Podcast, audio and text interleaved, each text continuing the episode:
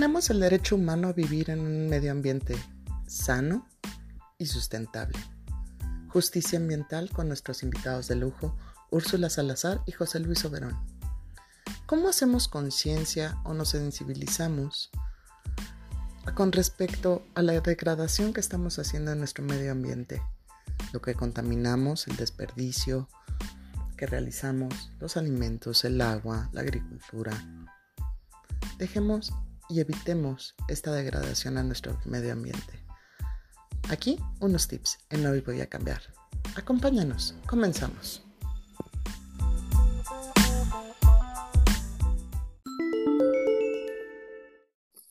Hágale, hágale.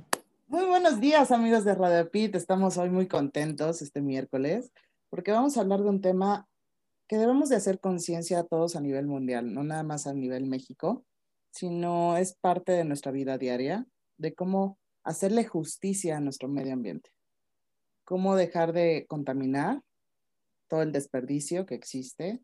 Y hoy tenemos a dos grandes especialistas en hacer conciencia en este medio ambiente, uno con una visión totalmente de servicio público, una mujer impresionante, la maestra Úrsula Salazar, que es licenciada en Relaciones Internacionales por la Universidad Iberoamericana, maestra en Políticas Públicas y Género por la Facultad Latinoamericana de Ciencias Sociales Flaxo y especialista en Desarrollo Sustentable y Medio Ambiente, certificada por el Colegio de México. Con más de 12 años de experiencia en el sector gubernamental a nivel federal, y los últimos he, estado en el sector ambiental, específicamente en la Secretaría de Medio Ambiente y Recursos Naturales, la Semarnat, en donde he impulsado la transversalización de la perspectiva de género en la política ambiental y los procesos de planeación estratégica nacional y sectorial. Así como ha dado conferencias, ha dado talleres y, tiene un gran, gran reconocimiento, no nada más a nivel nacional, sino internacional. Y también tenemos a un emprendedor, un empresario con gran conciencia social y sobre todo en el medio ambiente, el licenciado José Luis Oberón. Y pues estamos aquí, Pam y Miriam, muy felices de que en Voy a Cambiar estén con nosotros. ¡Bravo! ¡Bravo! Qué gran tema, amiga, porque, bueno, amigos, porque la verdad es que es, es indispensable hacer conciencia y que cada uno de nosotros, en, desde nuestra casa, veces decimos, ¿y nosotros qué hacemos? ¿Qué podemos hacer dentro de nuestros hogares? Podemos hacer un impacto eh, positivo al medio ambiente, usando lo menos posible recursos como luz, gas, agua y obviamente productos químicos. Pero bueno, tenemos a los expertos para que nos digan todo sobre la justicia ambiental. Muchas gracias por estar con nosotros. Bienvenidos. Gracias. Mi querida Úrsula. Gracias. Bienvenida, Hola, José Miri. Bienvenidos.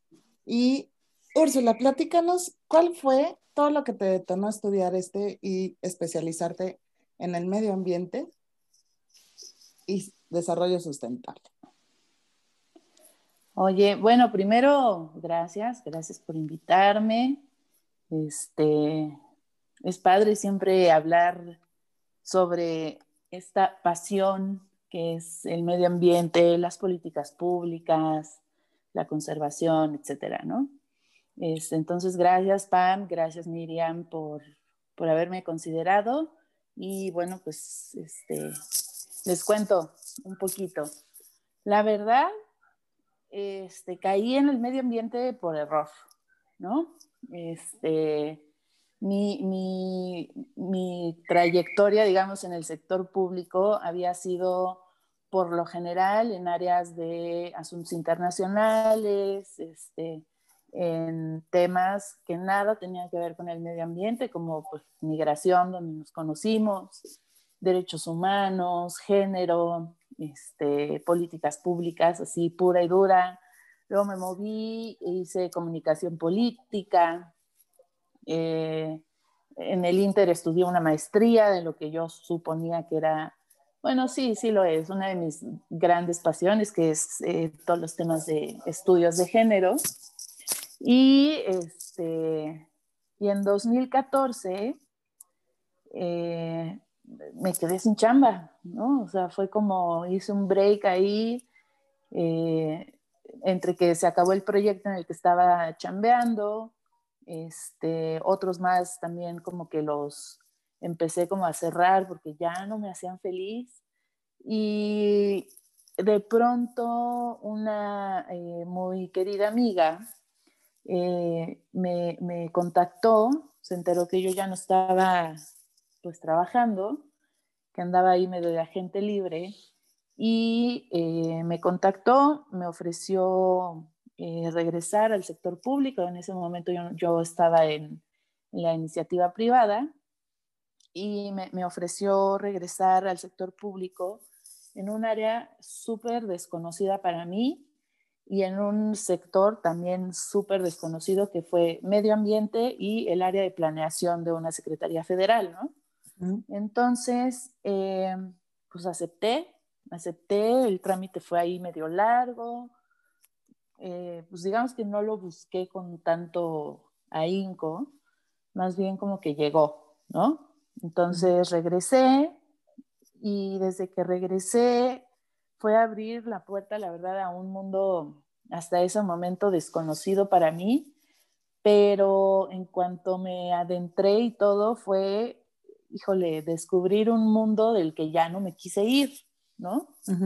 Este, me parece que, que, la política ambiental y todos los temas eh, de desarrollo sustentable, sostenible, tienen eh, todos los componentes que me gustan en, pues en, en una política, digamos, ¿no?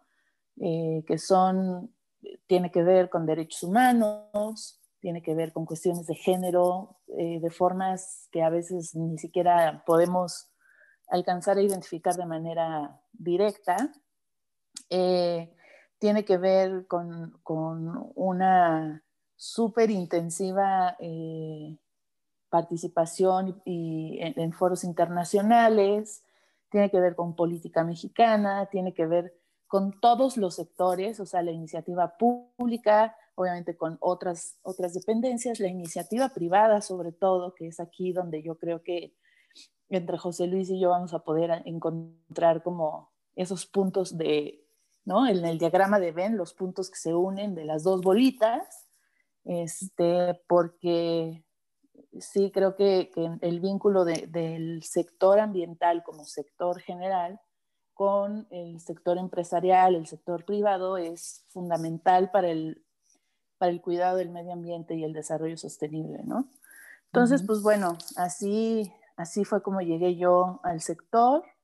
Eh, empecé realmente haciendo eh, pues trabajos medio pequeñillos, ¿no? en, en términos de pues hay grupos de, interinstitucionales, de economía verde, ¿no? Padrísimos, pero pues eran trabajos como, pues ya muy marcados, ¿no? Este, o sea, ya hechos, digamos.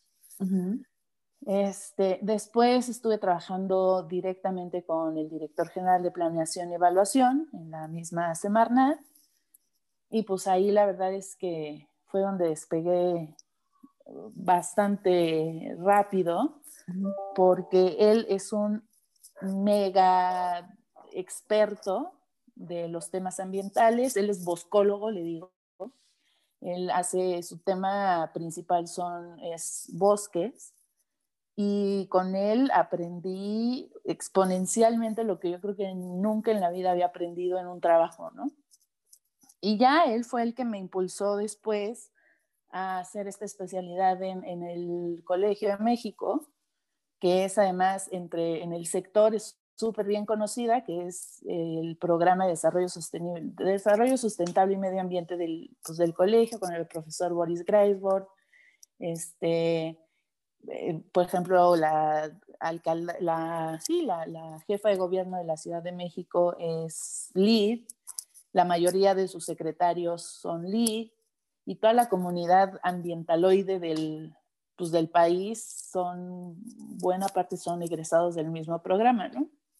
Entonces, este, pues así, así fue como llegué, como he crecido y actualmente estoy en la Subsecretaría de Planeación y Política Ambiental, ahí mismo en la Semarnat, pero ahora estoy como parte del cuerpo de asesores eh, del Subsecretario de Planeación y Política Ambiental. Entonces, bueno, ha sido un camino interesante, este, pues, de un montón de aprendizaje y de revolucionar, o sea, todas las ideas que tenía. Eh, la verdad es que entrarle al medio ambiente es padrísimo. Exacto.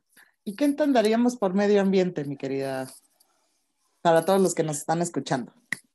Bueno, pues a ver, o sea, si nos vamos al, al libro de texto, el medio ambiente es todo aquello, eh, o sea, el medio biofísico que nos rodea, este, y que incluye, pues, no solo animalitos y arbolitos, ¿no? El medio ambiente son agua, es, el subsuelo, es el aire, es la contaminación, son, o sea, abarca un montón de cosas eh, que, que, no son solo, este, ¿no? Cuidar a los animalitos que no se mueran y, mantener las plantitas verdes. Este, entonces, pues eso, el medio ambiente podemos entenderlo como todo aquello que nos rodea y de lo cual además se desprenden unas, un conceptillo ahí que son los servicios ambientales, ¿no?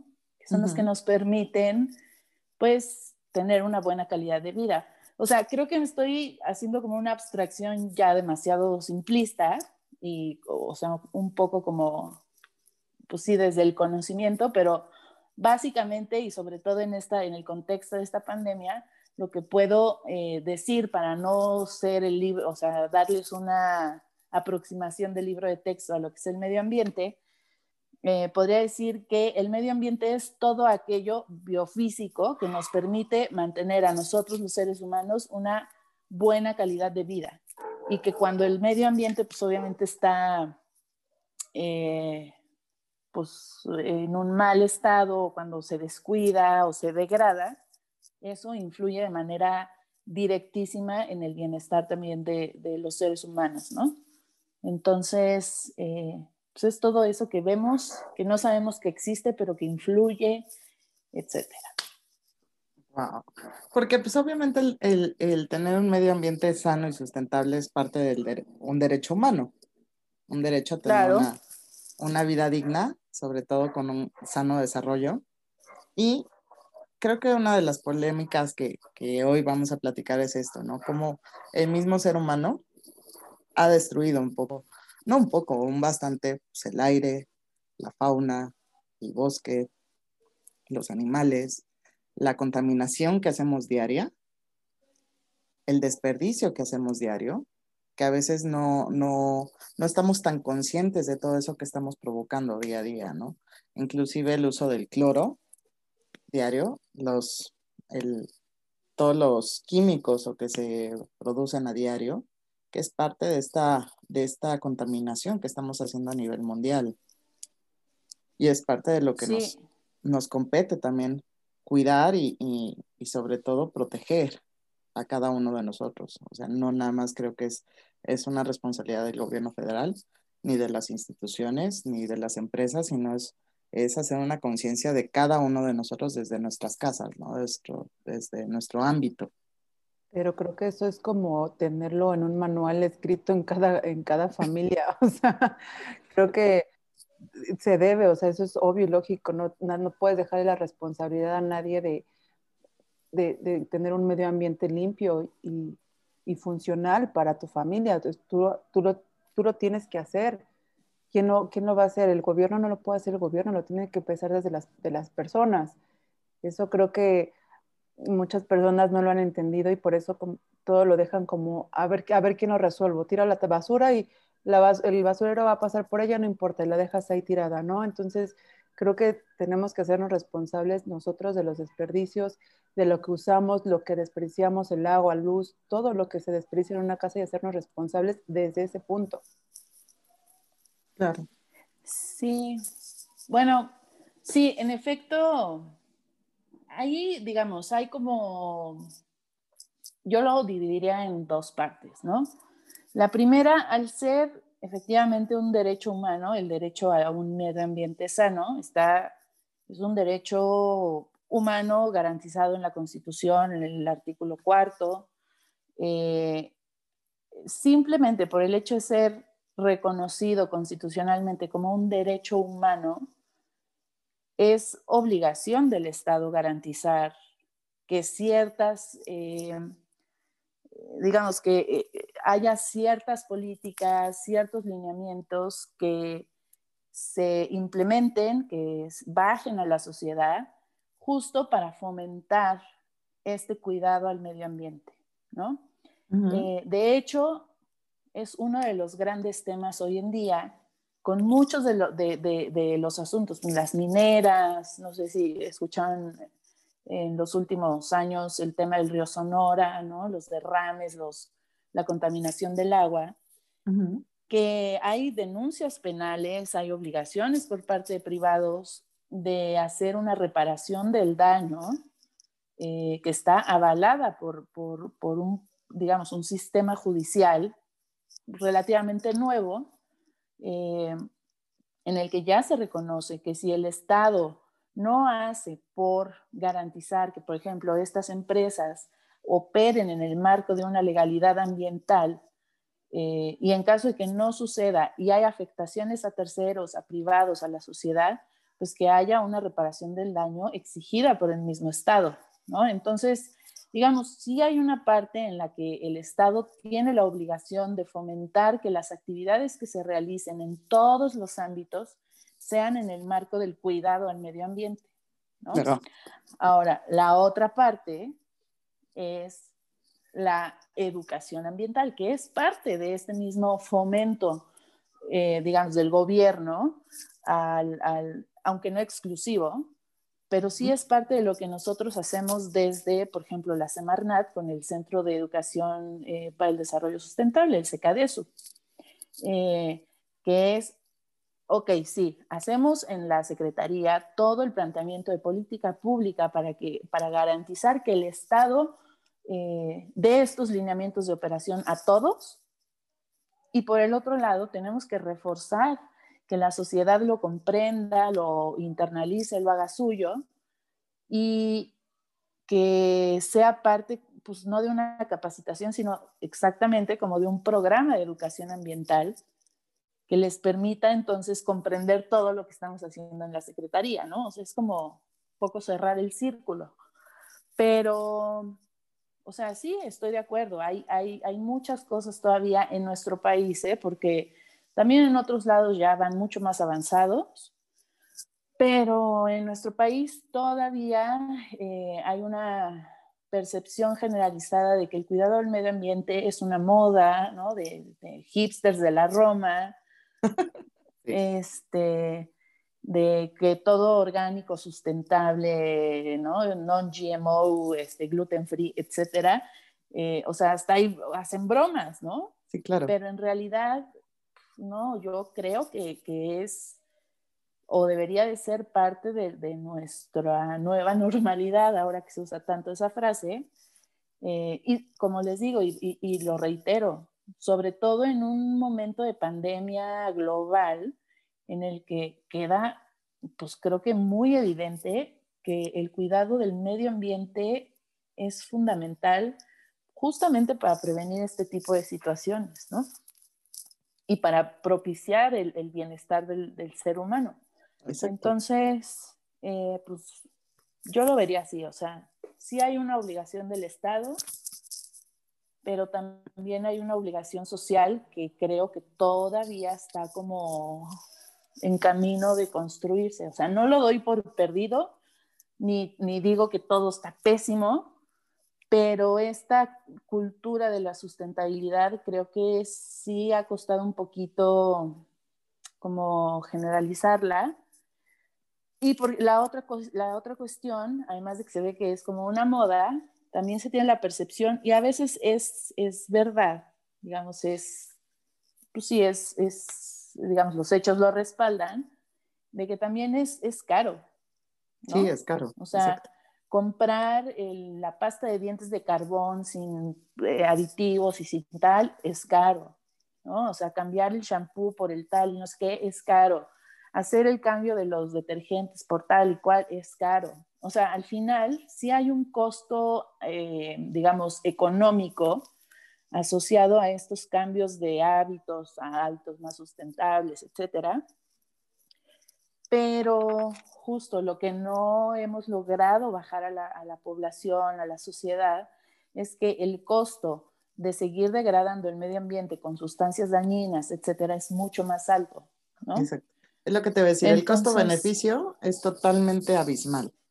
Sí. O sea, ahorita podemos decir, nos sale más caro vivir en una vida saludable si lo vemos, como lo decías, ¿no? Te sale más caro una pasta de dientes, es claro. Pero si lo vemos a una larga, una vida en un futuro, es mucho más beneficio que costoso. Sí, sí. Sí, pero creo que, ah, ah perdón. No, no, no, yo, yo lo que digo es de que también para nosotros, o sea, como personas, usar eh, productos que no contengan algo químico, creo que nos beneficia de, a nuestra salud de una manera impresionante. Simplemente respirar los, los productos químicos todos los días en tu casa es, o sea, sí puedes ahorrar, digamos, entre comillas, ahorré una lana porque compré este que me salió en 10 pesos y el sustentable me vale 50, ¿no? Un decir, como dices, que tenemos esa idea, bueno, que tienen la idea de que lo sustentable es más caro, pero a la larga, estar respirando esos productos día a día, o sea, te produce un cáncer, te produce eh, dermatitis, otras cosas que te van a salir más caro, y ahora es que sale más caro las albóndigas que el caldo, ¿cómo era el dicho? Pero bueno, el tema es ese que igual la, la pasta de dientes es súper dañina para, para, nuestro, para nuestro cuerpo, ¿no? O sea, muchas cosas que también tenemos que entender que hacer ese cambio es para nuestro beneficio personal y nuestra salud. Exacto. Y José Luis, ¿tú qué opinas al respecto? Hola, perdón, estaba hablando con el, con el mute. ¿Qué tal? Gracias antemano. Primero, muchas gracias a, todos por, por su invitación. Sí. Eh, Miriam, Pam y Úrsula, pues mucho gusto. Eh, agradezco mucho el espacio y sobre todo la oportunidad que nos dan para participar, comentar y sobre todo orientar a tus radioescuchas. Importantísimo momento para poder crear un momento de conciencia, ¿no? Y ven, eh, Esta es tu casa. Gracias, muy amable. Como siempre, agradezco mucho el momento y el espacio. Como, como siempre eh, comento, este proceso de, de análisis de, del proceso de sustentabilidad o una vida sustentable conlleva una serie de cuestionamientos personales, ¿sí? sociales, pero tampoco es tan complejo. Y, y sí estoy un poquito ah, en contra de la idea de que esto resulta ser más caro. Más bien lo que pasa es que es un poco más complejo. O sea, regresar a un proceso donde el impacto ecológico eh, sea eh, sustentable lo que nos conlleva es a cambiar una cantidad de hábitos del día a día personales que pudiesen impactar de una forma extraordinaria. Como lo he comentado yo en el libro que escribo, que se llama El desperdicio es el peor mal de la humanidad, precisamente establece en algunos de sus capítulos este proceso y identifica que tampoco es tan complejo ni tampoco es tan, tan más caro y también nos da resultados extraordinarios cuando lo vamos eh, llevando a cabo, elaborando ciertas actividades importantes. ¿Qué quiere decir con esto?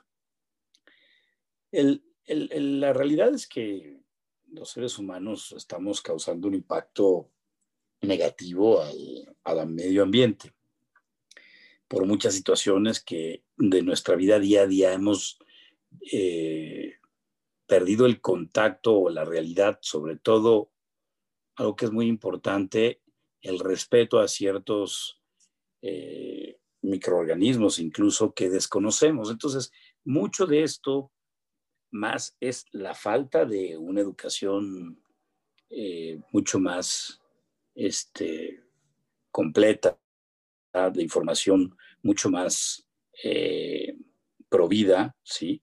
que, el hecho de mm, comprar productos más caros o, otro tipo de productos. Y esto lo que voy es que, por ejemplo, la, e, el, impacto más importante que crea cada ser humano en su vida diaria es precisamente por el desconocimiento de muchas, de muchas cosas, ¿no? Y, y precisamente lo que impacta en mayor volumen de cada actividad de cada ser humano es el desperdicio que genera día con día. Y cuando hablo del desperdicio, estamos hablando de todos los recursos básicos como hemos manejado en alguna de nuestras pláticas anteriores, ¿no? que, que lo comentaba, que hay que establecer primero, para poder evitar los desperdicios, siempre hay que encontrar o identificar los recursos básicos para después eh, de identificados hay que definirlos bien, entenderlos bien, luego de entenderlos bien, pues hay que, hay que, ¿cómo se llama?, darles prioridad, ¿no? Y aplicarlos en esa forma. Y cuando hablo de esto es porque muchas, en muchas ocasiones pensamos que el, el recurso económico o el recurso material resulta ser lo más importante a cuidar cuando hay otros recursos que son mucho más importantes incluso que se nos están yendo y los estamos desperdiciando y son causa precisamente de ese impacto ambiental que creemos que es, irreversible, ¿no? Hay estudios eh, muy importantes que dicen que si continuamos como vamos, pues en realidad eh, no, no hay solución al problema de la contaminación y la polución que existe y que generamos día con día.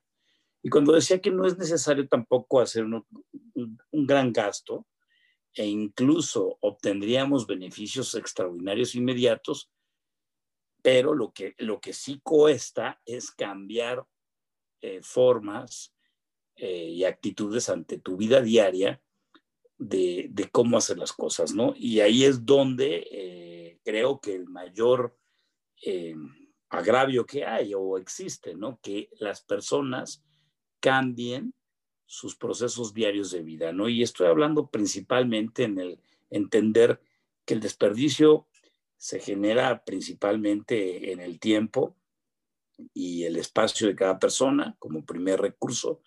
El segundo, que la información y comunicación se le debe dar un valor mucho mayor incluso que al recurso humano. Y por consecuencia, el recurso humano debe de transformar ese tiempo y espacio con la información y la comunicación en conocimiento y sabiduría para luego obtener recursos materiales. A lo que voy con esto es que cuando nosotros nos damos cuenta que los recursos básicos que son tan importantes como el tiempo y el espacio resultan ser mucho más importantes que el simple hecho de obtener un, un gran este, ingreso o un ingreso muy alto, eh, este, nos empieza a cambiar tu perspectiva. Entonces empieza a decir, bueno, si se trata de que yo esta vida vengo a, vivirla, a, tratar de obtener el mejor de los gozos posibles, con un mejor nivel de salud que me va a permitir tener más tiempo, va a poder, poder aprovechar, pues tengo que tomar decisiones importantes en mi forma de vida, en el proceso de comida, de, de, lo que ocupo del día a día para poder, eh, poder lograr aprovechar mejor mi tiempo, ¿no?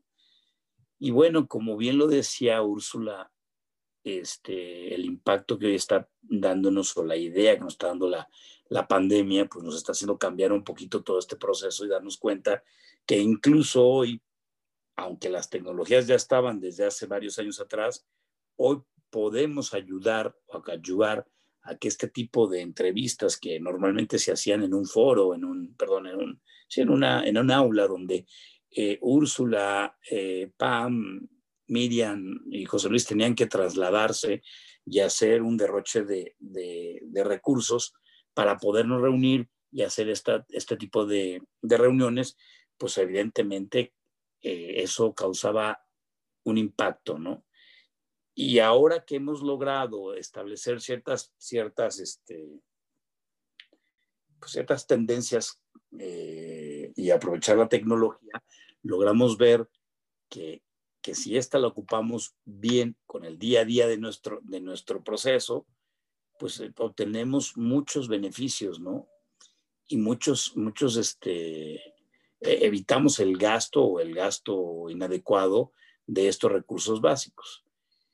Y digo, para ya ir al caso concreto, es que e, el, desperdicio de los recursos en general que tenemos a, a, nuestro alrededor es el que genera precisamente el impacto tan agudo al medio ambiente.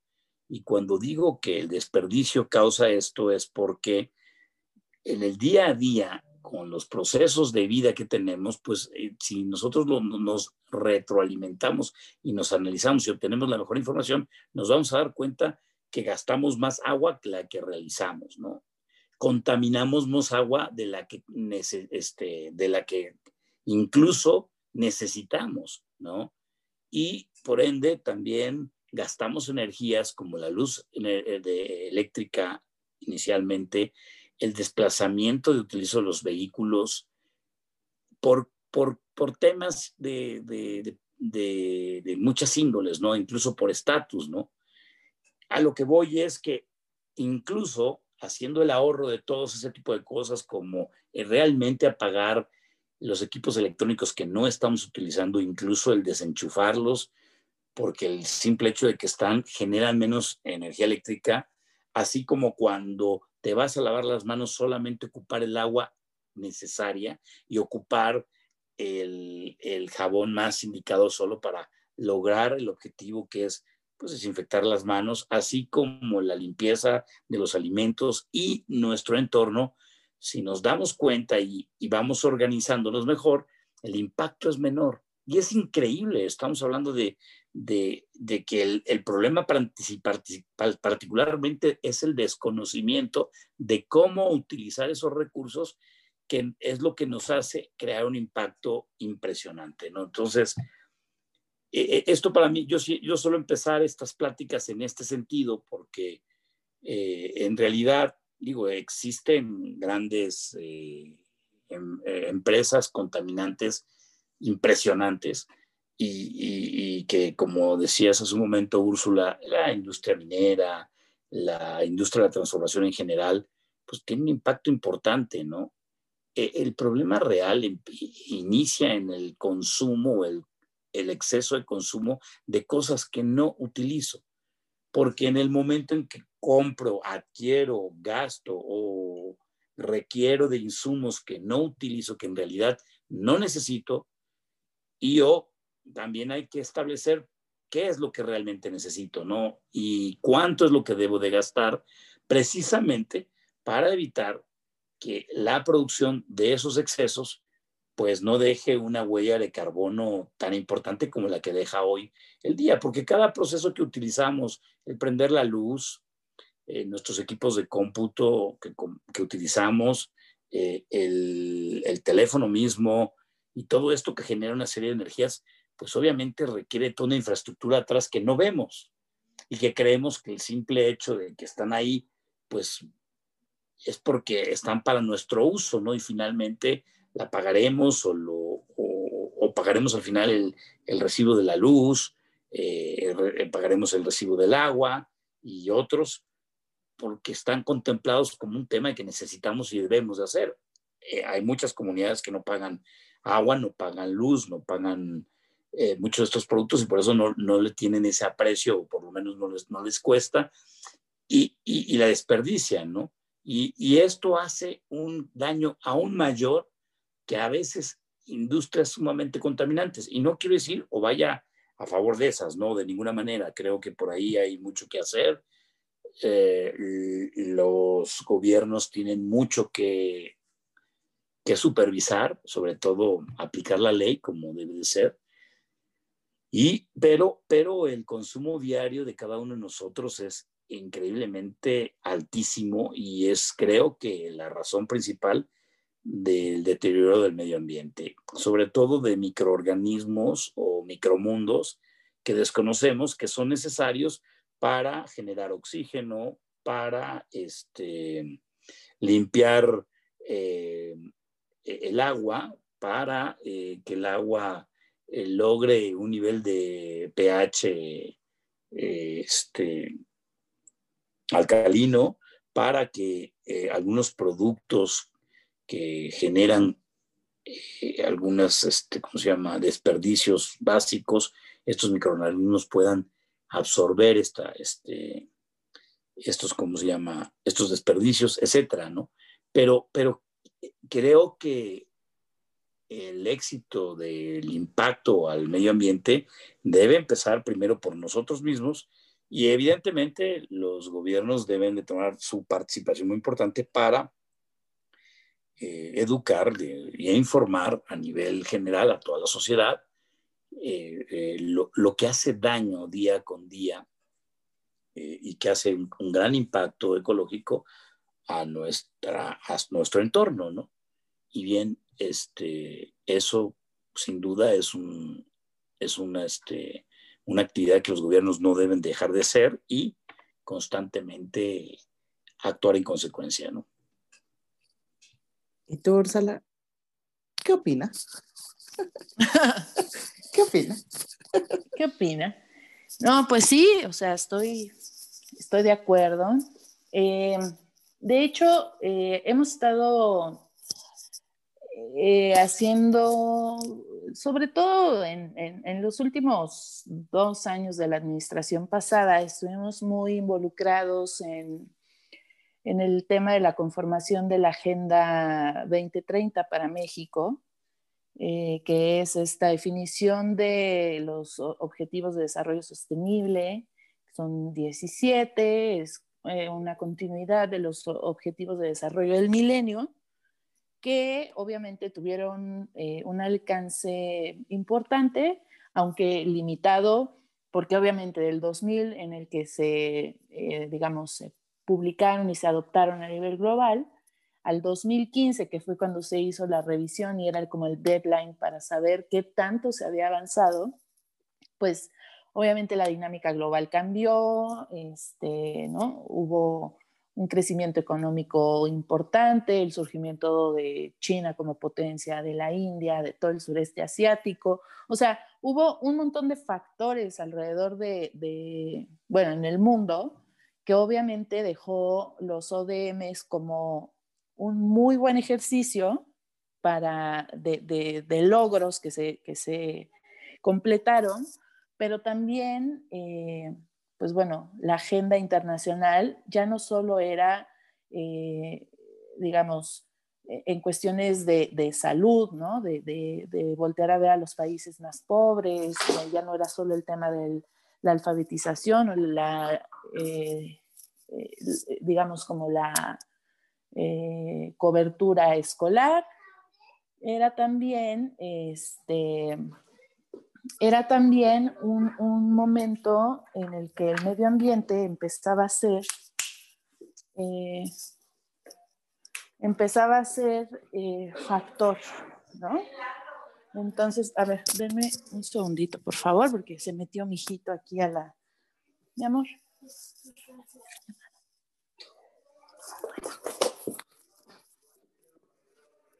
Un segundo, por favor, perdón.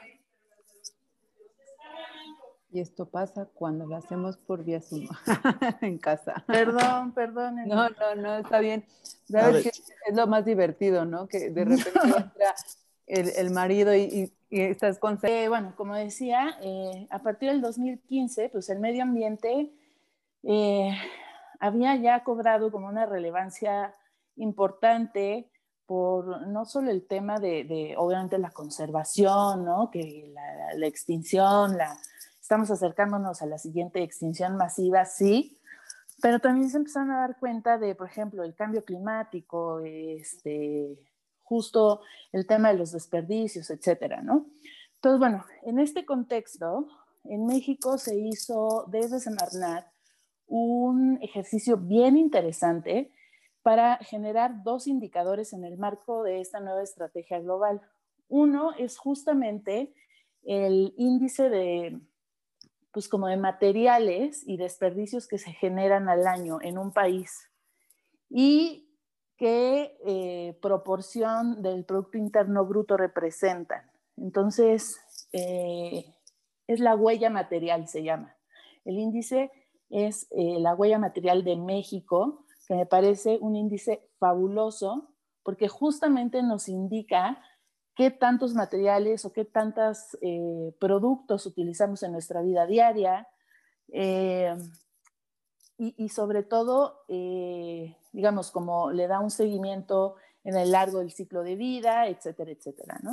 Entonces, ese me parece fabuloso. El otro, que se desarrolló en el marco de, la, de los ODS propiamente, es el índice de desperdicio, particularmente de alimentos, ¿no?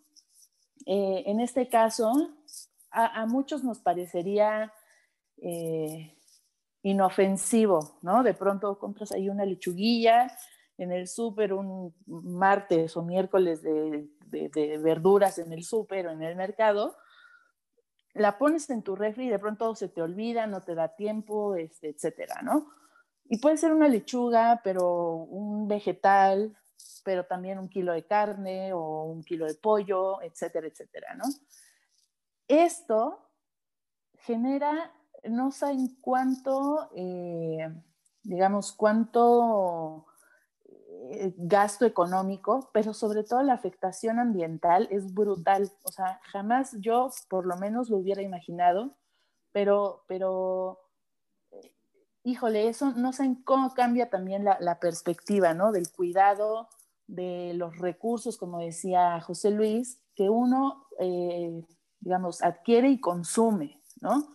Entonces, eh, estaba buscando el dato que justo eh, no puedo abrir ahorita mi computadora, pero hay un dato brutal de cuántas emisiones de, de CO2 emite una vaca en su vida productiva para generar, eh, por ejemplo, un kilo de carne, ¿no? ¿Cuántos recursos de tierra, de agua y de emisiones de dióxido de carbono se emiten para la generación de un kilo de carne?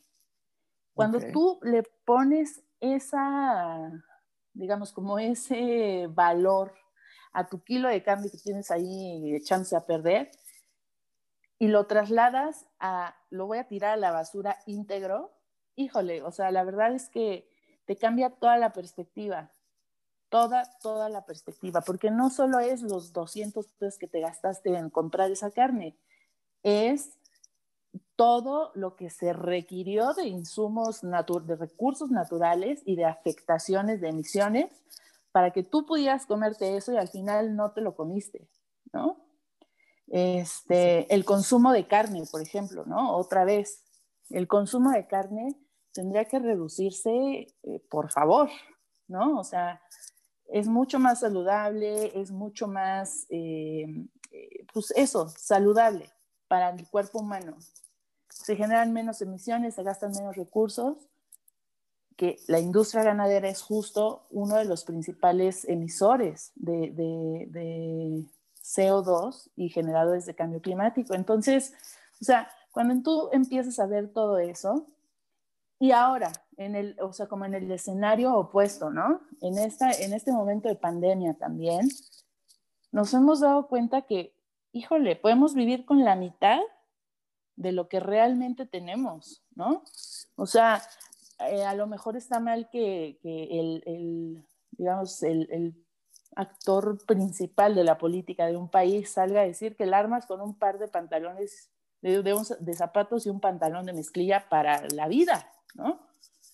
Pero eh, si lo ves fríamente, híjole, la verdad es que sí. O sea, ¿cuántos no hemos tenido? Porque no hemos podido ir a comprar. O sea, yo lo he visto con, con el niño justamente y para mí misma. O sea, yo he vivido en jeans y tenis ocho meses, ¿no? Y mismos ocho meses que solo me he puesto un par de tenis y he usado los mismos jeans casi siempre, ¿no? Entonces, realmente, cuando te vas a eso, te das cuenta que el fast fashion, por ejemplo, que es otra de las industrias más dañinas al medio ambiente, H&M, Old todas estas, Zara, Trafaluco, este, digamos, todas esas que son el fast fashion, son hiper dañinas, gastan un montón de agua, y eso obviamente sin contar las deplorabilísimas eh, condiciones laborales que le ofrecen a los empleados, ¿no?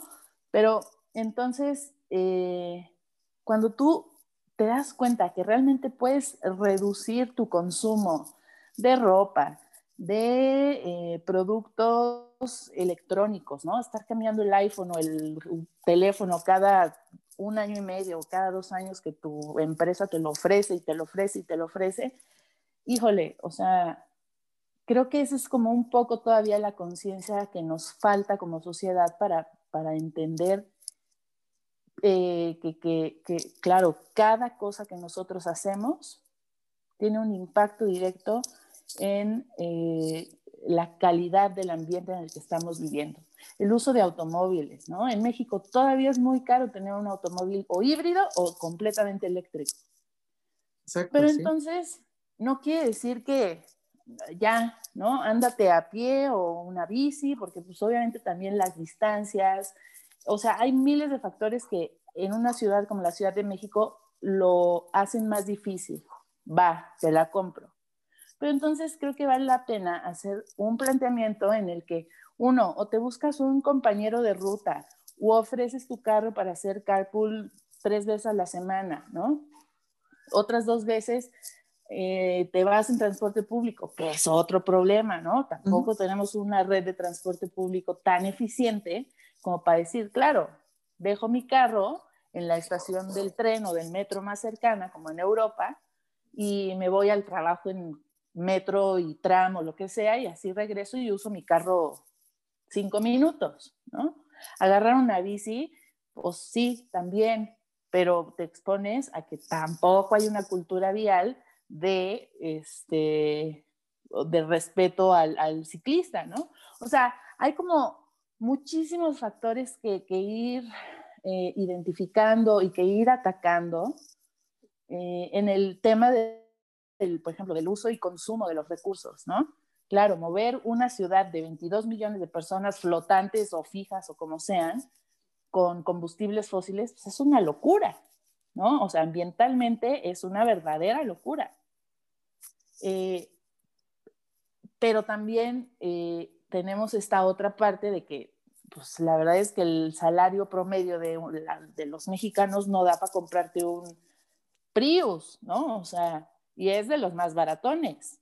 Entonces, este, vaya, creo que, que, sí, hay toda una parte de cultura, de, de, ir asimilando e internalizando estos procesos de una vida más sustentable, pero que también están muchas veces limitados. No quiero decir que sea imposible, ¿eh? porque hay la, la, la opción económica de hacer el cambio, y estoy de acuerdo con José Luis, muchas veces el, verdadero tema es el cambio de hábitos, pero sí creo que hay otra parte de, eh, eh, digamos, de, esta moneda en el que sí hay una limitante económica que tendríamos que ir paleando con el tiempo, ¿no? Como todo, cualquier tecnología nueva que se incorpore a un proceso de producción, el que me digas, va a tener un costo asociado que se le transfiere directamente al que compra el producto, necesariamente. Pero eventualmente también habrá quien, eh, digamos, vaya siendo mucho más común, haya más, haya más oferta y por tanto más competencia y muchas más opciones para el comprador de decidir a qué precio quiere eh, hacer ese cambio de, pues de vida, ¿no? De, estilos de, de hábitos de compra. Entonces, creo que es un, proceso largo, es un proceso muy interesante, que por supuesto desde el, desde el gobierno se impulsa, se fomenta, este, se apoya, em, pero que digamos, tiene que también tener esta otra parte. O sea, yo no lo veo como de dos vías, yo lo veo de múltiples vías, ¿no? O sea, sí es el gobierno, pero también es el, el, sector privado, pero también es la sociedad, pero también es el sector educativo, o sea, creo que, que, que todos tenemos un, un, granito de arena que aportar a todo el proceso general de transformación y de transición hacia una vida y a, hábitos mucho más sustentables. ¿no? Totalmente de acuerdo, totalmente de acuerdo con los dos. Creo que Pam también está de acuerdo. Es todo, es todo un abanico. No nada más, es a lo que refería, me refería al principio, es decir, no nada más es parte de, del trabajo del gobierno federal o estatal o local, de garantizar y salvaguardar, ¿no? Yo creo que es, como bien dices, es toda una cadena tanto educativa, participativa, de la iniciativa privada, de la sociedad civil, pero empezando, sobre todo haciendo conciencia con todo lo que acaban de decir, de cuántos recursos a veces utilizamos que no son necesarios. Por ejemplo, lo que platicabas ahorita en, en esta pandemia que estamos atravesando a nivel global, de todo el desperdicio del agua, del desperdicio de alimentos, de desperdicio natural, si realmente hiciéramos esta sensibilización todos, yo creo que estos cambios de hábitos se harían mucho más rápidos y eficientes, ¿no? Y sobre todo viendo dos perspectivas de dos personas que, que se dedican a hacer esta conciencia a, un medio ambiente sustentable y sano, como tú desde la perspectiva de gobierno, de política pública y José Luis desde la perspectiva de un emprendedor, un empresario con muchos años haciendo esta conciencia, ¿no?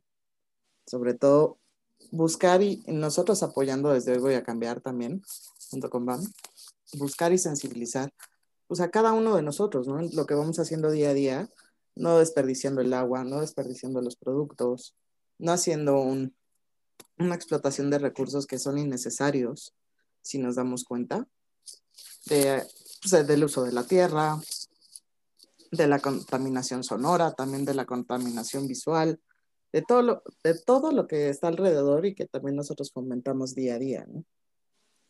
Claro. Y, y creo que eh, nosotros damos o ponemos nuestro granito de arena para hacer ese tipo de conciencia y que la gente pues abra los ojos y que sí estamos dañando con, con pequeños actos que hacemos día a día de, en casa, podemos también cambiar y dar un, un cambio a, a, nuestro medio ambiente, cuidándolo.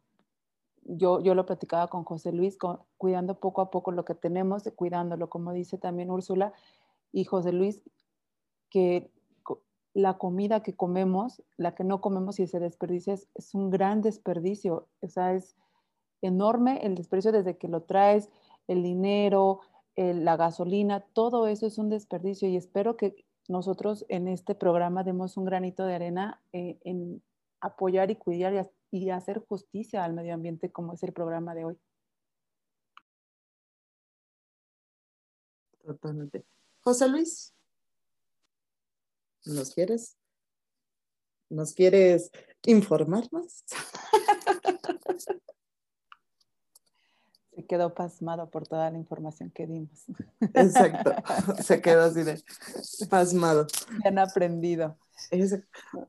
Y ¿cómo, ¿cómo, o sea, yo sé Perdón, que es...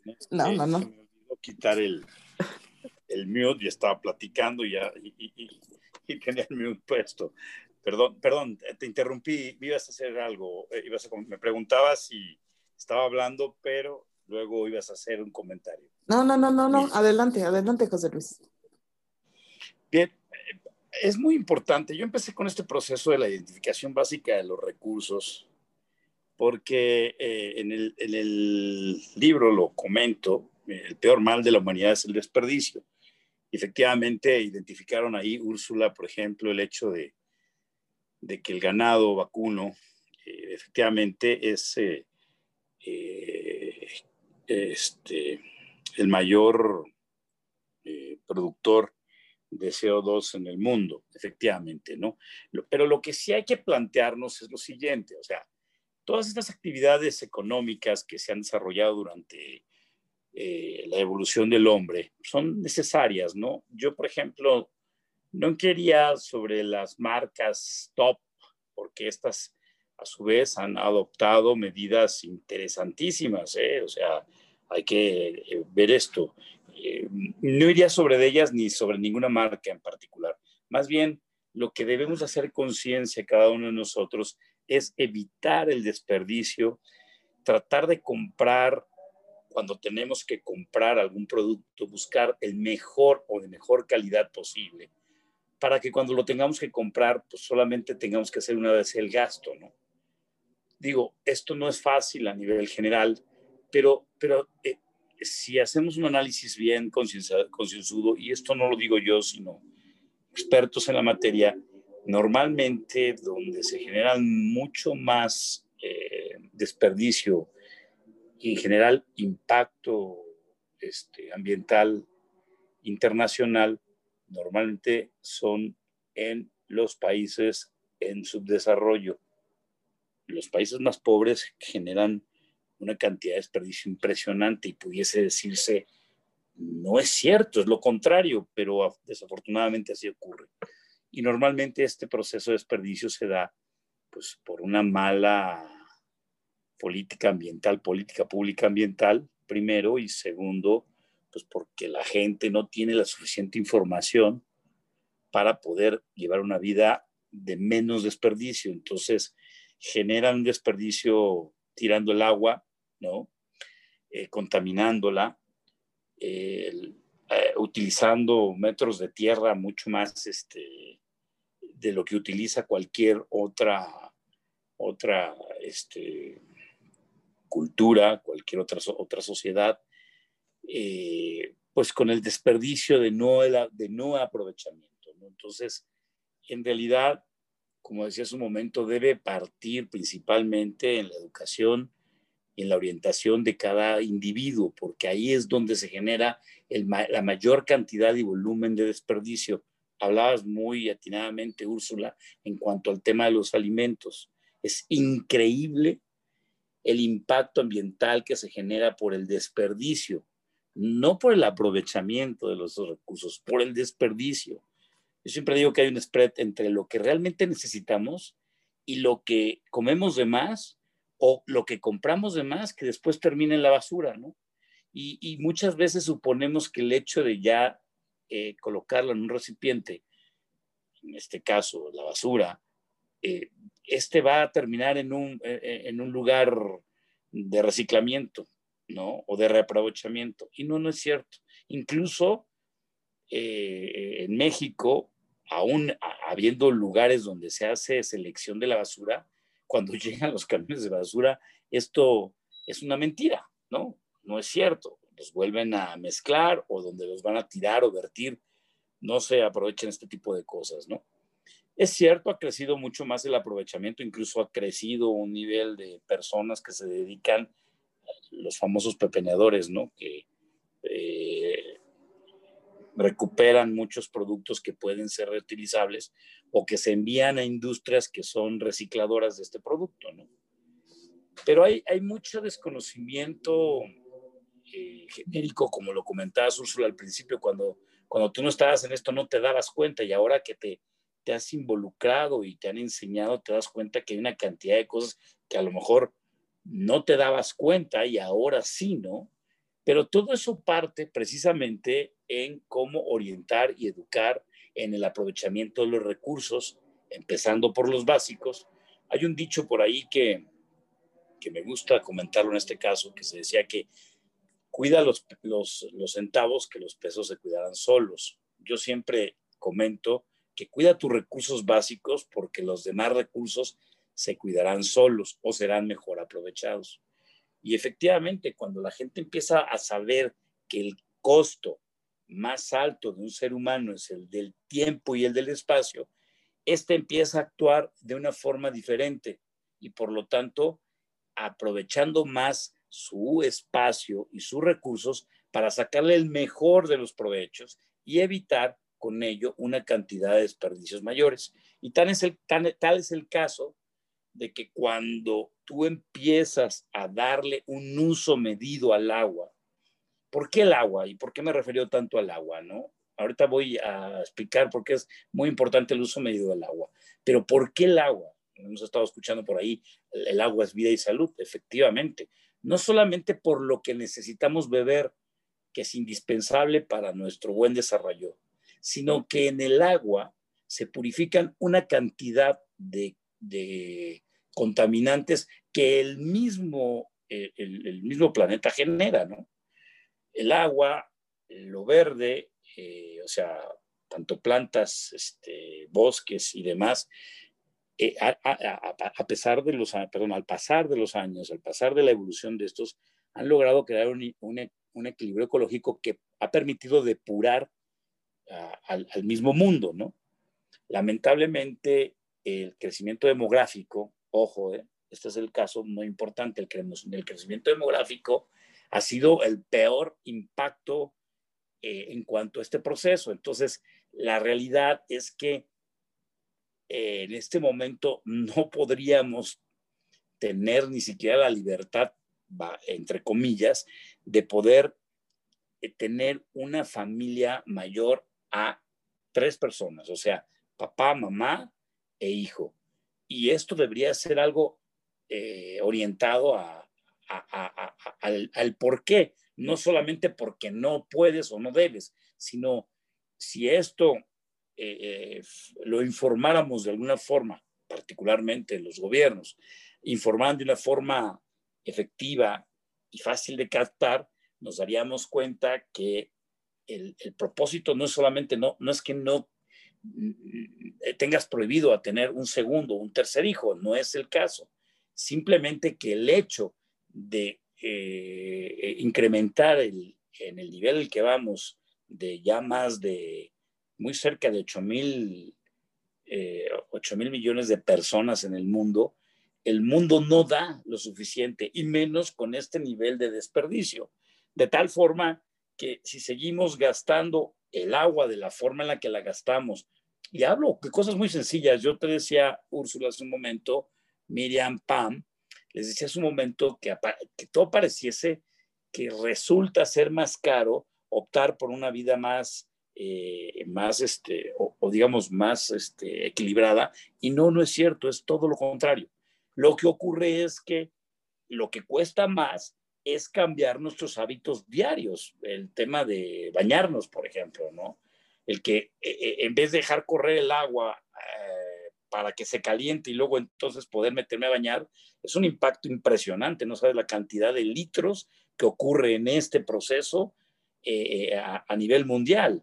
Pero si aprendes a meterte de inmediato al agua, si quieres agua caliente, bueno, pues ábrela para que en el inter se vaya calentando, pero acostúmbrate a bañar con agua fría en el primer, además es muy saludable, ¿no? váyate con el agua fría y espera que salga el agua caliente, pero ya date ese proceso de aprovechar ese, esa agua, ¿no? Y, como consecuencia, pues oye, eh, el WC, la gran mayoría de WCs ahora eh, tienen una norma, ¿no? De, de, fabricación para el almacenamiento del agua. Pues debería ser aún menor todavía y debería de promoverse para que los flusómetros y el sistema para drenar y limpiar el WC deberían ser mucho más eficientes para evitar el desgaste, el, gasto que hoy utilizamos todavía con el agua. Lavarse las manos. Yo veo tristemente cada vez que me meto a un restaurante o cualquier otra actividad, veo que el 98% de las personas abren automáticamente la llave totalmente y les gusta que haga, ¿no? Que, que, se escuche, ¿no? y, en realidad no necesitas ese nivel de agua para lavarte las manos y para hacerte una, buen, buena técnica de lavado como hoy, como hoy lo, lo tan importante es para el tema de pandemia, ¿no? Y luego de resulta que además de que eh, eh, no nada más eh, está el chorro, sino que mientras me enjabono las manos, dejo correrla y entonces no hay un buen sistema para abrir y cerrar esta llave, ¿no? Y la otra es que una vez ya que, la cerraste, a veces hay quien sigue corriendo el agua mientras que te secas las manos.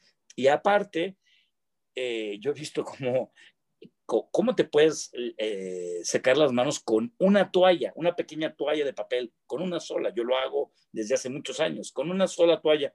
Es más, los mismos chavos que de pronto vas a un restaurante que están ahí limpiando y que te dicen, oiga, el fresco, ellos mismos te, te agarran tres o cuatro, este, ¿cómo se llama? Eh, toallas estas de papel, incluso hasta cinco. Yo veo como algunos le agarran la, la, utilizan cinco toallas, dos toallas, tres toallas, cuando con una la puedes, con una es suficiente, ¿no? ¿Qué genera este desperdicio?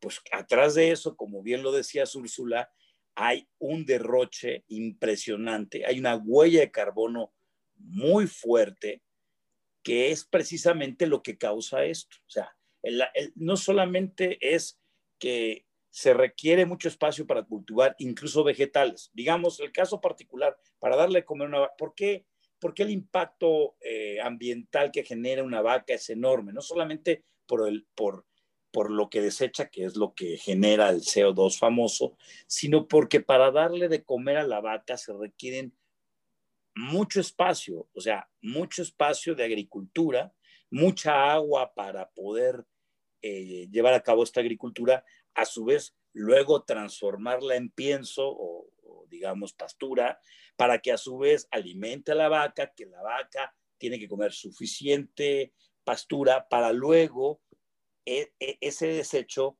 eh, este, ¿cómo se llama? Convertirlo en un CO2. Hoy en día las tecnologías lo que han permitido, y muchos ranchos ya en México está ocurriendo, están aprovechando ese CO2 bien aplaudible, con un sistema muy eficiente para almacenarlo en un silo y aprovechar los gases para crear y generar energía eléctrica. No es un cuento chino, esto ya ocurre en muchos ranchos, en Querétaro hay varios ranchos que se, dedican precisamente ya a esto. Sí hay forma de, de revertir esto, sí, pero principalmente es en el uso diario, vuelvo a lo mismo que inicié cuando inicié esta plática, que creo que le da más sentido a lo que, a lo que empecé diciendo cuando aparentemente no lo era, es precisamente el uso diario, nuestra actividad diaria, cómo no desperdiciar luz, cómo no desperdiciar agua, cómo comprar justo los alimentos que realmente necesitamos. Creo que todos en algún momento, y, el que diga que no, eh, eh, ha tirado de su refrigerador comida, ¿no?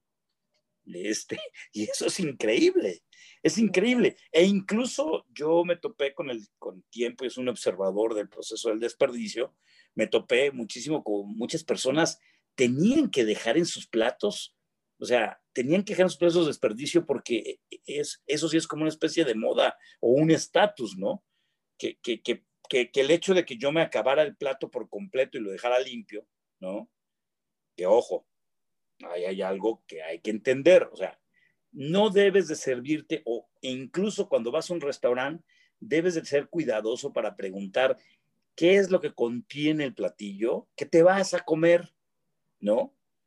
Y si ves que el gramaje e incluso las guarniciones no te las vas a comer, es importante. Entonces, todos esos hábitos, pues evidentemente cuestan trabajo, no cuestan económicamente, al contrario, muchas ocasiones puedes incluso pedir, pedir medias porciones o compartirlas, ¿no?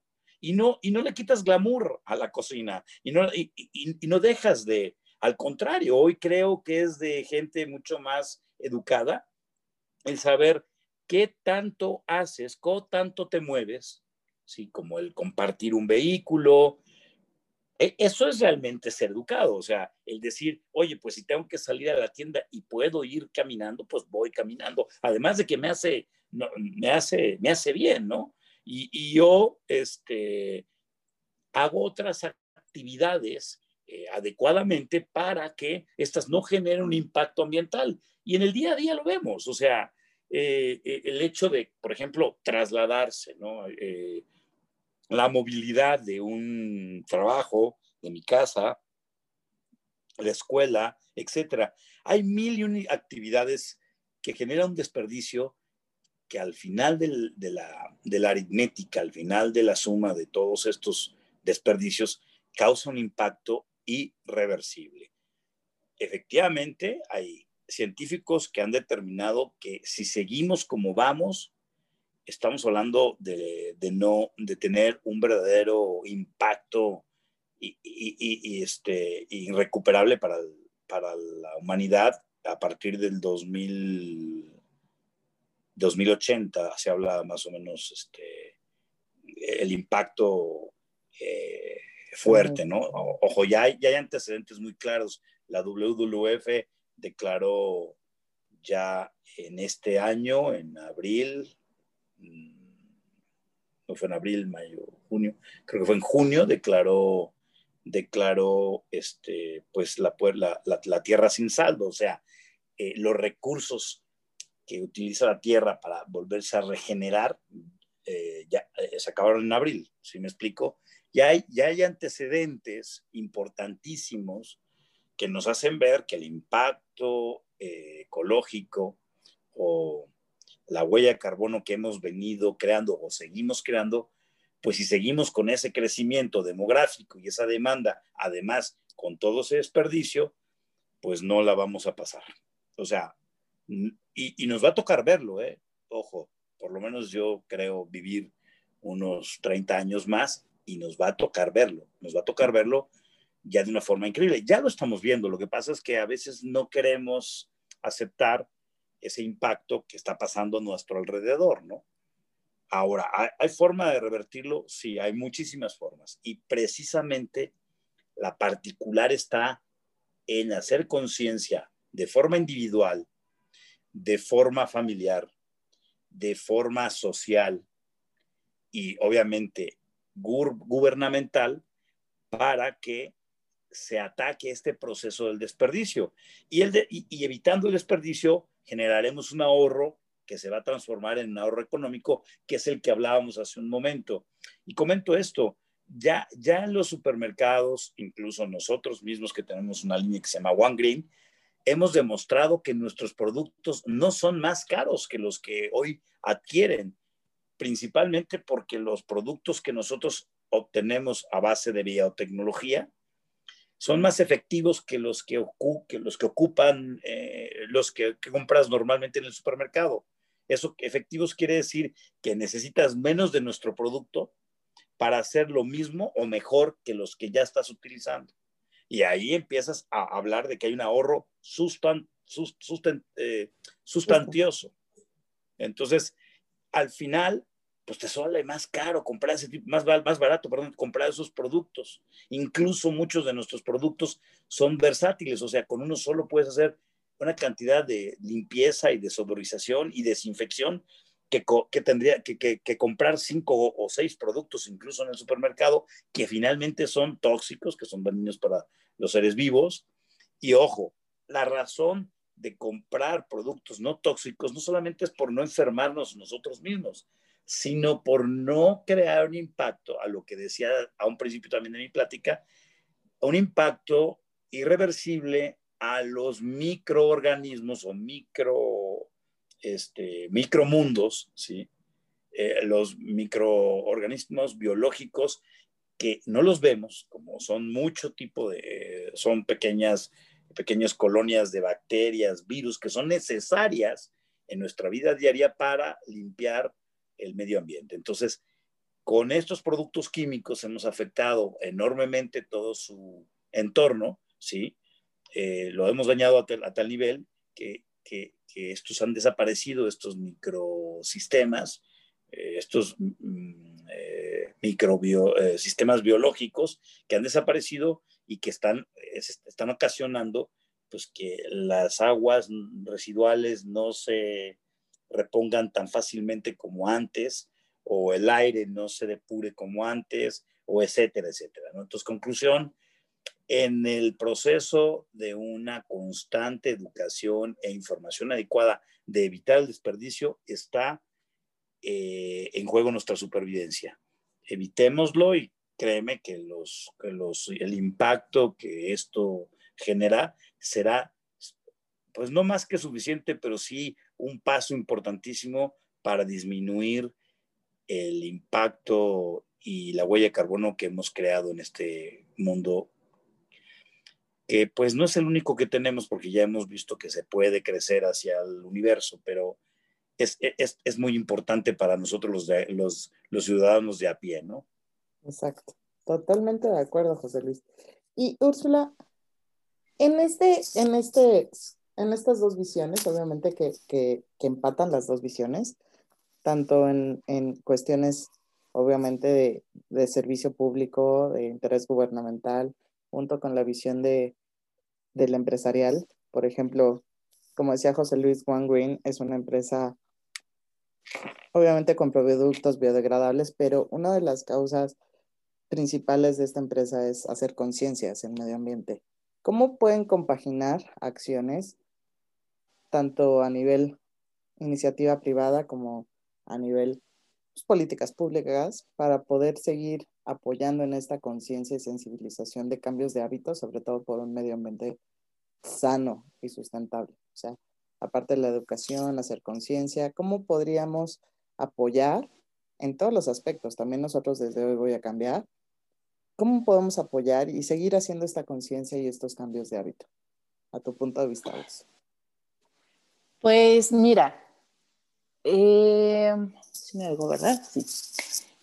A mí, eh, otra vez voy a hacer referencia al este marco global que nos da ahora los Objetivos de Desarrollo Sostenible, la Agenda 2030, y particularmente, y, mira, qué curioso que caímos en, en este tema, pero para mí, de los 17 objetivos, el 12 que se llama Producción y Consumo Sostenibles, es mi ODS favorito, ¿no? O sea, creo que es el más transversal, el que puede ser un impulsor de cambios realmente de raíz, de fondo, que son transformadores, etcétera, ¿no? El objetivo es pues, básicamente garantizar que todas las modalidades de producción de todos los productos del mundo sean bajo criterios de sostenibilidad, ¿no? Y por el otro lado, obviamente para que los productos sostenibles, entre comillas, eh, encuentren un mercado, tiene que haber una masa crítica de consumidores que estén, eh, digamos, familiarizados, dispuestos y entiendan los beneficios de hacer un consumo realmente sostenible también, ¿no? Entonces, a mí este objetivo es el que más transversal me parece porque abarca todo, o sea, abarca desde los productos, de, perdón, desde los recursos naturales y el uso que hacemos de ellos, hasta cuestiones como energía, su producción, su consumo, lo que hablábamos de la comida. Eh, y, bueno, acá fíjate que también en lo que hemos avanzado y lo que hemos trabajado desde el sector gubernamental, claro, el gobierno, el Estado como ente, digamos, pues sí tiene toda la, capacidad, la infraestructura, etcétera, para detonar procesos eh, de esta magnitud, ¿no? O sea, de esta magnitud que, necesariamente va a comprende pues que, todos los sectores de una sociedad, de un país, se involucren en un mismo proyecto. Eh, lo que se ha hecho es muchos foros con las grandes, grandes empresas eh, del mundo. En el caso de México se hizo un foro muy, muy grande con eh, Céspedes, que es el coordinador del sector privado, Em, para eh, identificar de qué forma el sector privado se puede involucrar en el logro de este objetivo en particular, pero no solo, sino en realidad de todos los objetivos de, esta nueva agenda, ¿no?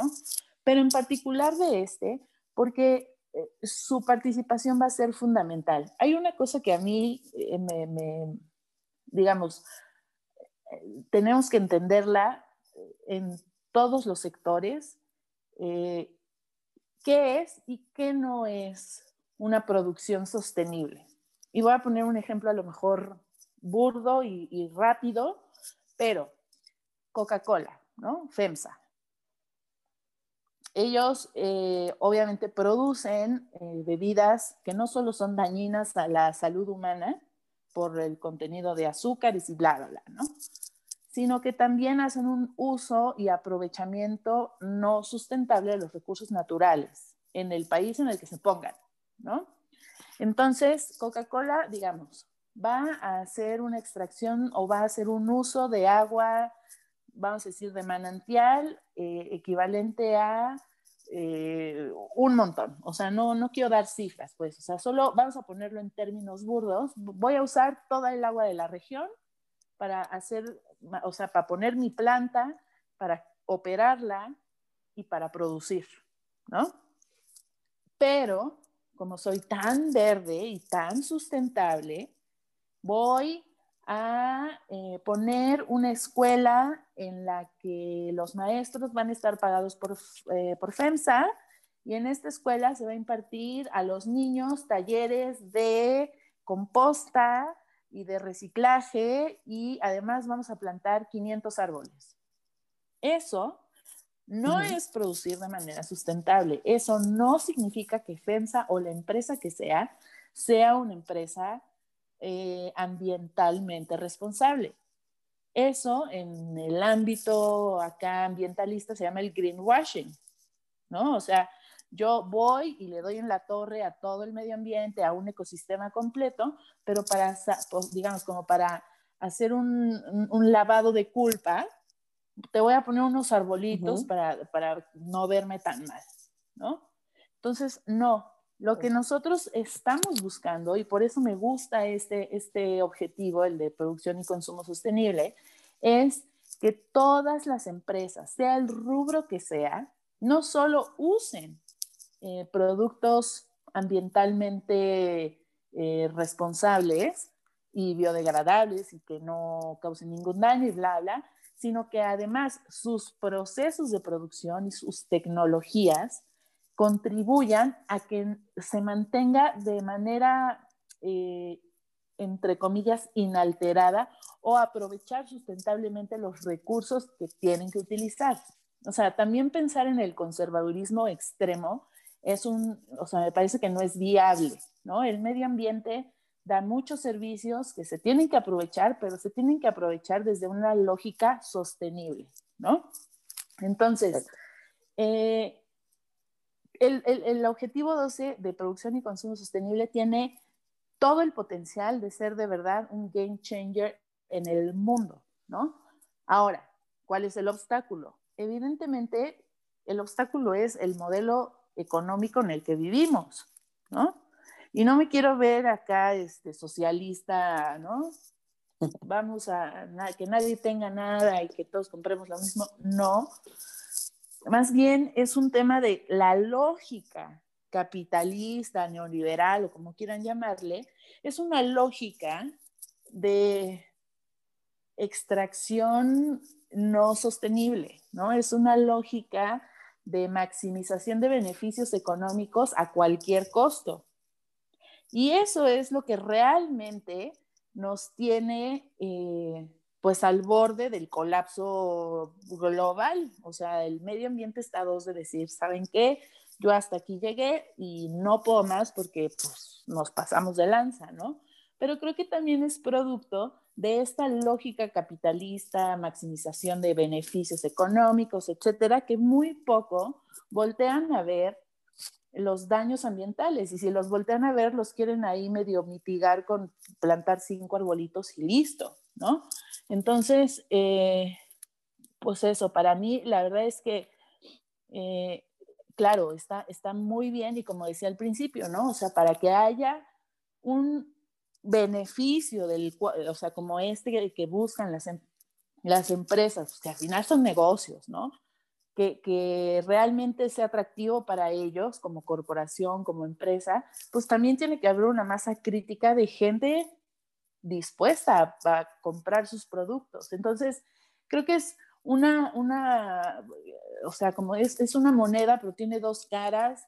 Eh, lo ideal sería que desde el gobierno, y es justo lo que queremos hacer, se vaya desincentivando la producción de estos productos que son dañinos para el medio ambiente y que se fomente la, la, sí, la producción y el consumo de nuevos productos, producto y derivados de tecnologías sostenibles, etcétera, etcétera, ¿no? Y acá les comparto un experimento que, que hicimos muy, muy bonito eh, hace dos años, me parece, en el Laboratorio de Políticas Públicas del CIDE. Hicimos eh, en el marco del taller de que si pueden, búsquenlo, tómenlo, es, lo recomiendo con todo mi corazón y mi cabeza, está increíble.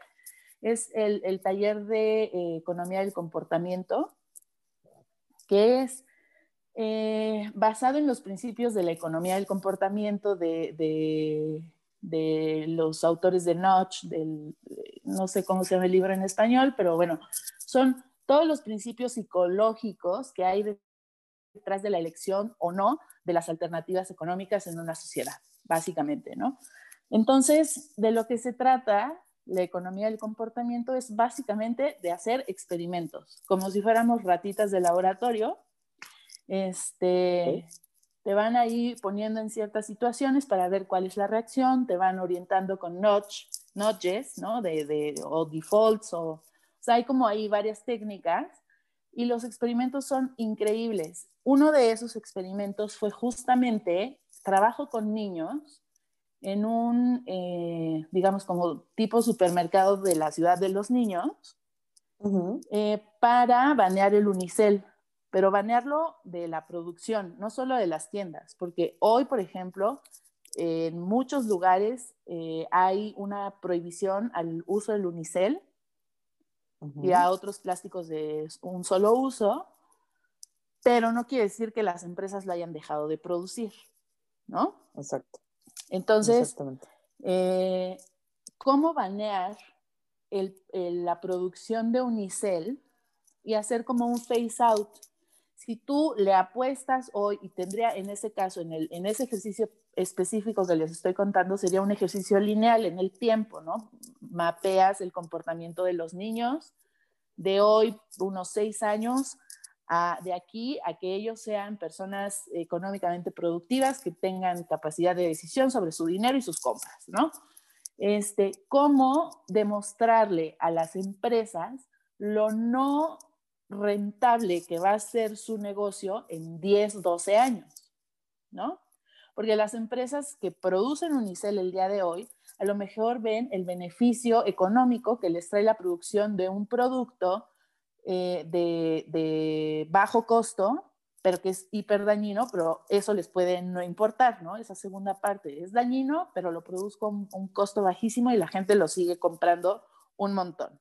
Entonces yo tengo mi beneficio económico. Pero si tú a través de un experimento lineal como este les pudieras demostrar que su empresa va a dejar de ser rentable y va a dejar de producir de aquí a 10 años porque los niños de hoy reciben una información sobre el medio ambiente, sobre los, los daños que causa el unicel, etcétera, etcétera. Entonces, a lo mejor puedes lograr que en estos 10 años estas empresas que producen unicel empiecen a incorporar tecnologías nuevas para cambiar su línea de negocio y hacer una producción de productos mucho más sustentables o completamente sustentables que al cabo de 10 años, pues se sabe que no van a tener mercado, ¿no? O sea, no sé si, si me enredé o, o, fui clara, pero... No, esté clara, amiga.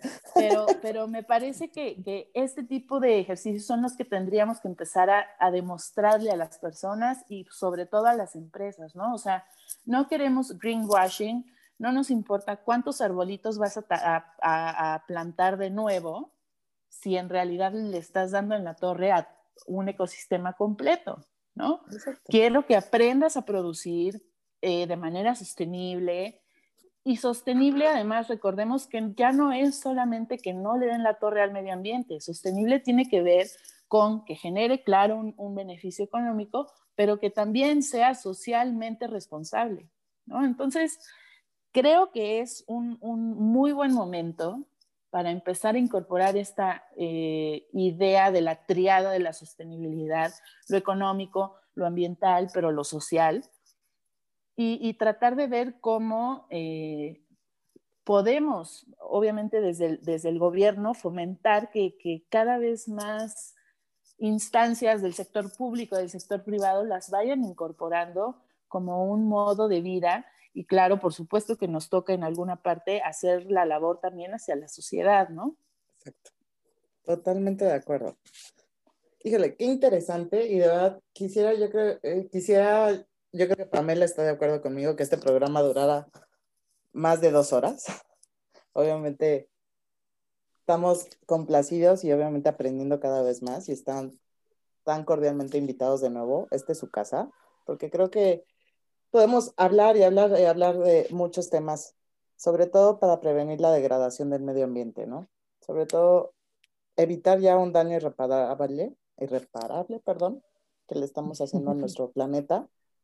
Y qué mejor con estos dos expertos, este, que nos puedan dar ese toque de sensibilización, de conciencia para todos los que nos están escuchando.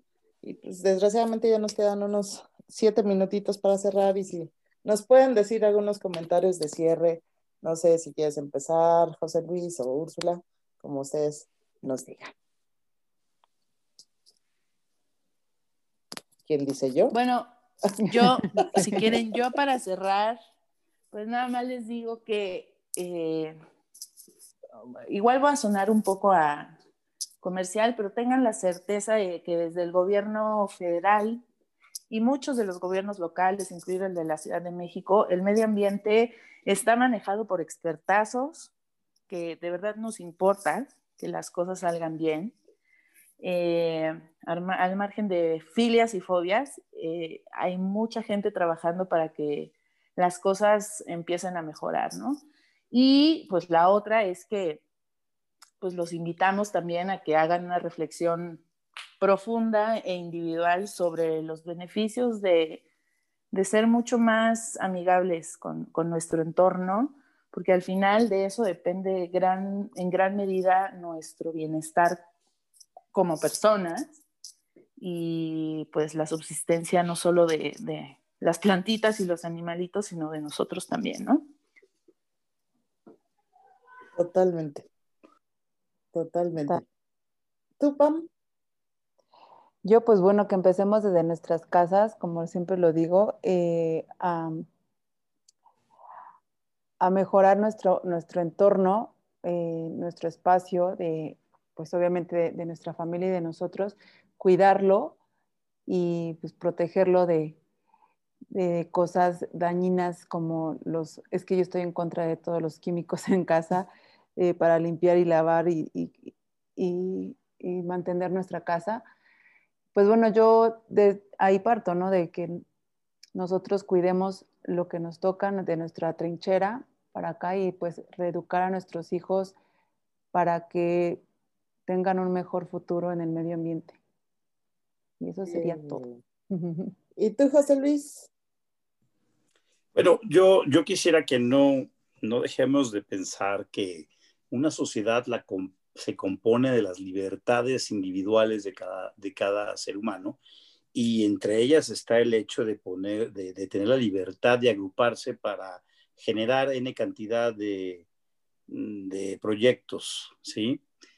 Eh, eh, no debemos de este, olvidar que eh, el gobierno no puede ser de ninguna manera rector, más bien tiene que ser administrador de todos los procesos sociales que se presentan y que al final lo, que, lo que tiene que hacer como administrador es tomar en cuenta todas, todas, las, todas las voces, empezando por aquellas empresas que comentabas, Úrsula, que consideras que no son sustentables.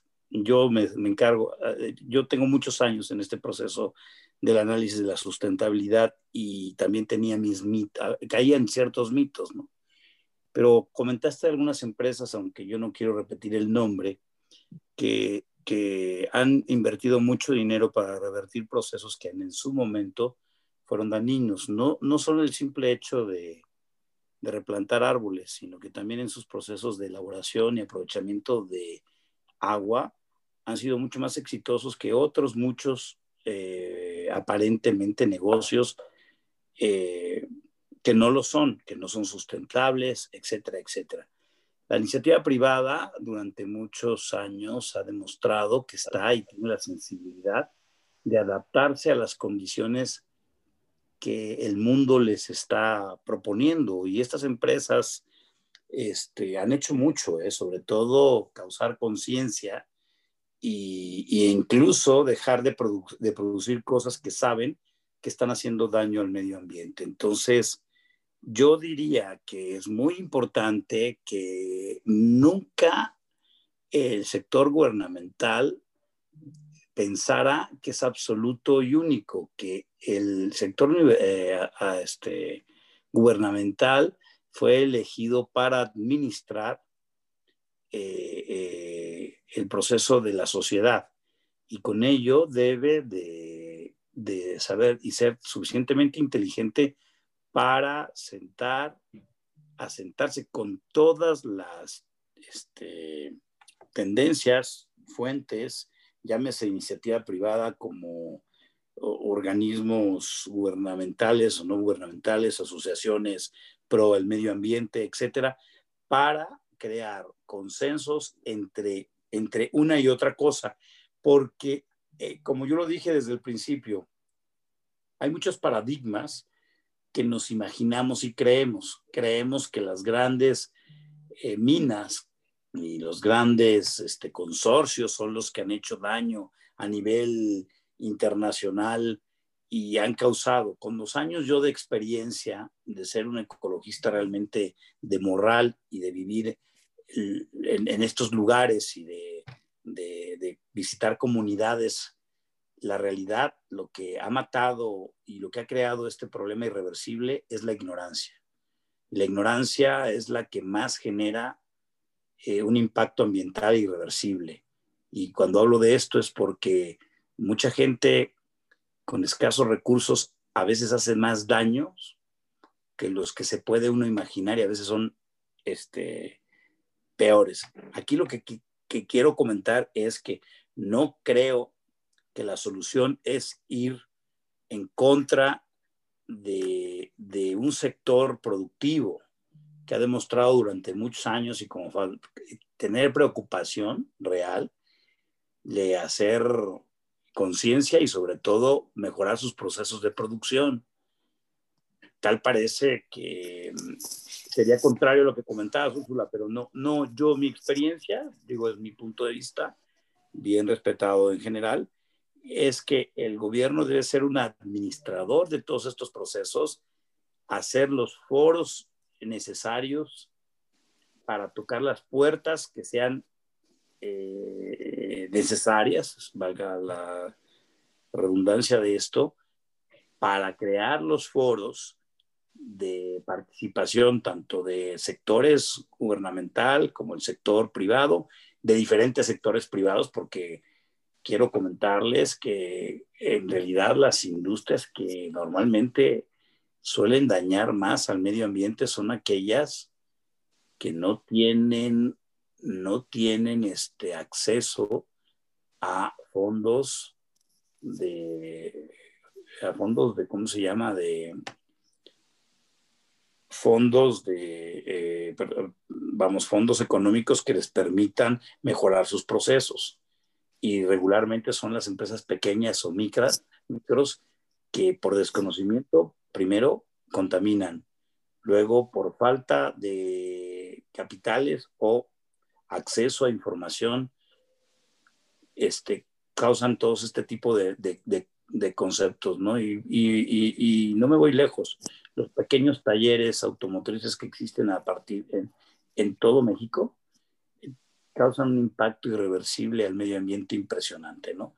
Pero no se trata de salir con la espada de Mocles y irles a cortar las fuentes de empleo a estas pequeñas y medianas empresas. Más bien, autoempleos micros y pequeñas empresas, sino que ahí es donde también con un esfuerzo importante eh, sumado con todos estos sectores que ya platicamos, este, crear los foros de orientación, de capacitación, de cómo, por ejemplo, los aceites y los lubricantes, las grasas, los repuestos de las refacciones que quitan como filtros y otros muchos más, esas pequeñas empresas que tiran esos productos, que no les queda otra más que tirarlo al drenaje o tirarlo en un bote, en un, en un, en un al bote de basura, que eso va a ir a un lugar, a un vertedero donde no se siguen las mismas medidas de, de reciclamiento o, contención contra daños,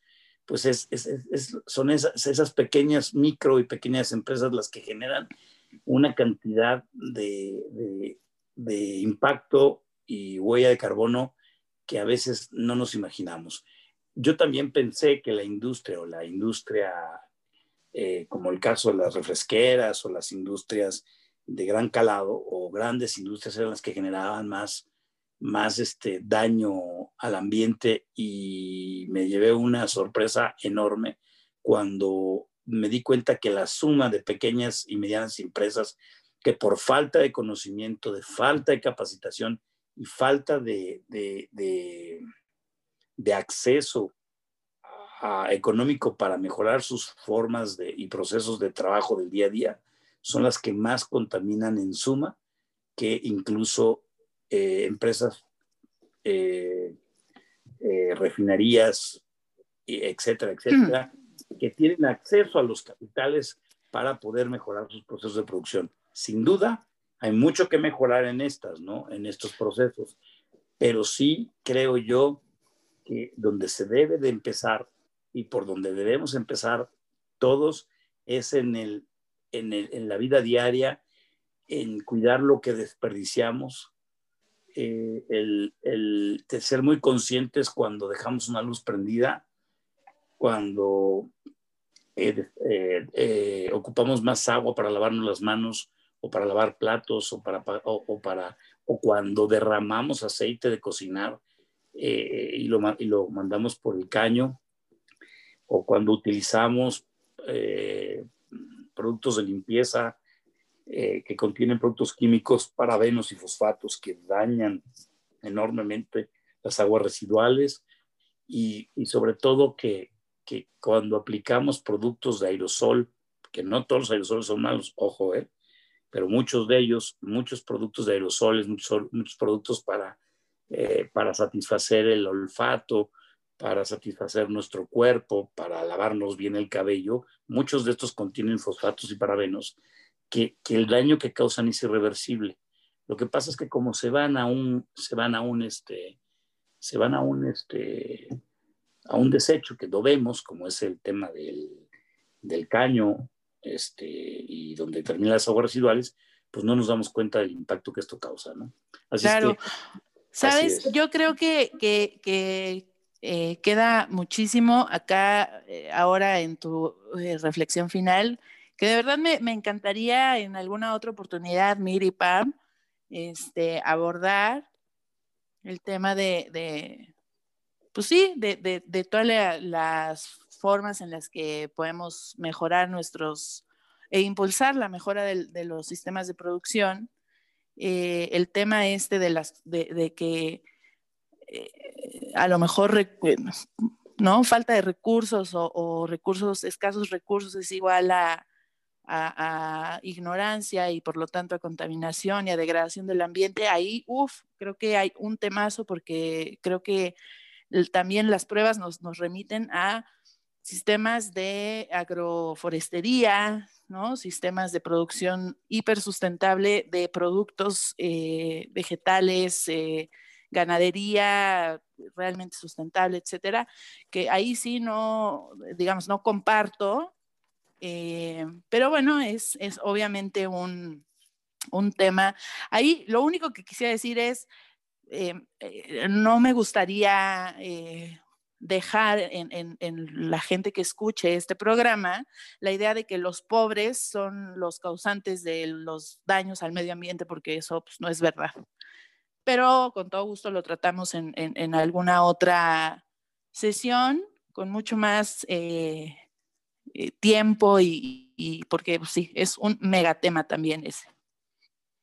Pues cuenta con, cuenten con ello. Si ustedes nos permiten volver, eh, que están en esta su casa, no voy a cambiar, nosotros será un placer para Pam y para mí volverlos a tener y obviamente tratar este, este tema tan relevante que has comentado Úrsula, junto con lo que ha comentado José Luis, que yo creo que nos han dejado con gran impacto y gran conciencia y mucha reflexión. Y pues yo nada más me gustaría decir, el cuidar el medio ambiente es, es empezar a cuidarnos a nosotros, a valorar la vida que tenemos, a valorar nuestros recursos, a valorar el tiempo, todo, todos nuestros recursos que tenemos que hacer sustentables y vivir en un ambiente sano. Es nuestro derecho humano.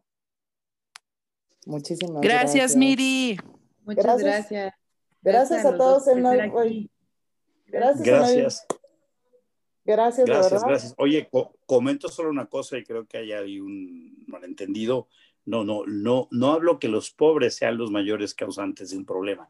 No, es la ignorancia, si los pobres de más bien, pero de, de, de conocimientos, no los pobres del tema económico. La ignorancia es la que ha causado mayor mal a, a este país definitivamente eh, no, no voy sobre los pobres, no es mi, no es mi ponencia, pero sí la ignorancia es la que ha generado precisamente la mayor cantidad de impacto ambiental en este mundo por la falta de conocimiento y acceso a, procesos y formas del día a día de mejorar nuestro, nuestro medio ambiente. Entonces, no, hay una gran diferencia entre decir que los pobres son los que causan el daño, más bien son los pobres de conocimientos, los pobres que no tienen capacidades de acceso a esta información. Ahí es donde debemos de preocuparnos y nos debe dar, nos debe dar pena a todos el no tener eh, la capacidad para enseñarle a nuestros semejantes que hay procesos y medios importantísimos de cómo no desperdiciar el agua, cómo no desperdiciar muchos otros recursos que son importantísimos. Pues invitadísimos para un siguiente programa y seguir haciendo conciencia y reflexión acerca de esta justicia ambiental y un medio ambiente sano y sostenible. Gracias a todos, buenas noches. Gracias, buenas noches. Hoy voy a cambiar. Urs, José Luis, muchas gracias. Un placer, como siempre, y esté en su casa. Gracias, Pam. Te quiero. Gracias. Y gracias a todos los que nos escuchan. Bye.